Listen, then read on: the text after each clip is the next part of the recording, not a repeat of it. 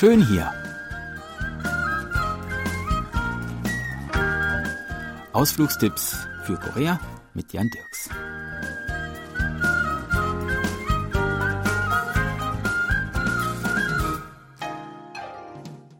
Wir erkunden und entdecken den Landkreis Hwasun in der Provinz Südcholla. Letzte Woche haben wir uns dort die prähistorischen Dolmengräber angesehen, die zum UNESCO-Weltkulturerbe zählen. Heute wollen wir noch einen weiteren interessanten Ort in Hwasun besuchen. Ein paar Kilometer westlich der Dolmenstätte, auf der anderen Seite eines großen Stausees gelegen, befindet sich der berühmte buddhistische Tempel Unjusa, der als Tempel der tausend Buddhas und der tausend Pagoden, auf Koreanisch Chonbul Chontap bekannt ist.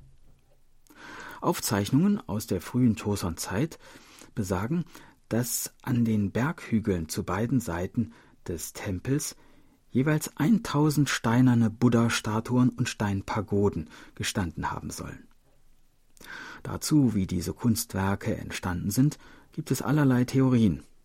Am gängigsten ist dabei die These, dass die vielen Statuen und Pagoden hier im Westteil des Landes dazu dienen sollten, ein geomantisches Gleichgewicht zur mächtigen Pektu-Bergkette im Osten zu schaffen, da in der Schillerzeit die koreanische Halbinsel als Schiff auf dem Wasser betrachtet wurde.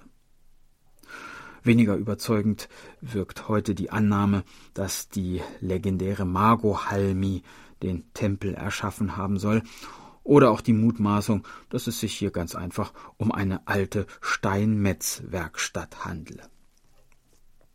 Auch die Entstehungsgeschichte des Tempels selbst ist unklar. Seit 1984 wurden hier viermal Ausgrabungsarbeiten durchgeführt und man vermutet, dass der Tempel im 12. Jahrhundert in der Koryo-Zeit errichtet worden sein muss. Von den ursprünglich je tausend Pagoden und Statuen sind jedoch im Laufe der Jahrhunderte die allermeisten verschwunden. Doch rund 100 Buddha-Statuen und 20 Pagoden kann man hier immer noch bewundern. Die Pagoden waren bei den Plünderern offenbar beliebter. Sie konnte man als Grabstein, Türschwelle oder Hausgrundstein benutzen. Eine Besonderheit des Tempels Unjusa besteht darin, dass er weder das traditionelle große Eingangstor noch eine Umfriedung aufweist. Betritt man das Tempelgelände, kann man hier und da zwischen den weiten Rasenflächen die alten Steinpagoden und in den Winkeln die Buddha-Statuen entdecken. Die Buddhas die sich teils unter mächtigen Felsvorsprüngen, hinter Felsnasen oder zwischen Bergausläufern verstecken, begrüßen den, der sie entdeckt hat, mit ihrem unergründlichen Lächeln. Unversehrt ist indes kaum eine von ihnen, mal fehlt ein Stück vom Arm, mal ein Stück vom Kopf.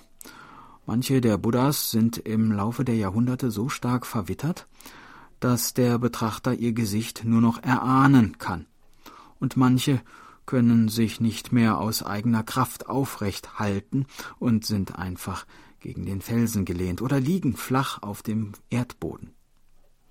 Die beiden Buddhas, die mit dem Rücken aneinander gelehnt stehen, sind eine Besonderheit, so bemerkenswert, dass sie auch schon in den ganz frühen Schriften erwähnt worden sind. Auch die Pagoden sind in ihrer Form und Größe sehr unterschiedlich. Die größte der Steinpagoden ist neunstöckig und misst beinahe elf Meter Höhe. An der Seite ist sie mit Blumen verziert.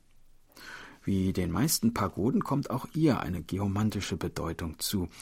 Insofern, als der Unjusa-Tempel als Schiff betrachtet wurde und die neunstöckige Pagode gewissermaßen als Mast fungiert. Das Prachtstück des Tempels sind zwei gewaltige Wabul, also zwei liegende Buddhas. Sie befinden sich linke Hand des Eingangs zur Buddha-Halle und messen von Kopf bis Fuß zwölf bzw. zehn Meter. Auch zu ihnen gibt es eine Geschichte. Der legendäre Meister Tosonguksa habe das Ziel verfolgt, an einem Tag und in einer Nacht tausend sitzende Steinbuddhas und Pagoden errichten zu lassen. Doch einer der Mönche, der die anstrengende Arbeit leid gewesen sei, habe bereits vor dem ersten Morgengrauen einen Hahnenschrei nachgeahmt, worauf alle Steinmetze geglaubt hätten, der Tag sei bereits angebrochen. So seien alle einfach wieder in den Himmel geflogen, ohne ihre Arbeit zu vollenden. Die beiden Buddhas seien deshalb einfach liegen gelassen worden. Nun, hier liegen sie gut, und möglicherweise freuen sie sich über wohlgesonnene, friedliche Besucher wie uns. Das war unser Ausflugstipp für heute. In einer Woche starten wir die nächste Tour und würden uns freuen, wenn Sie uns wieder begleiten. Tschüss und bis dann, sagt Jan Dirks.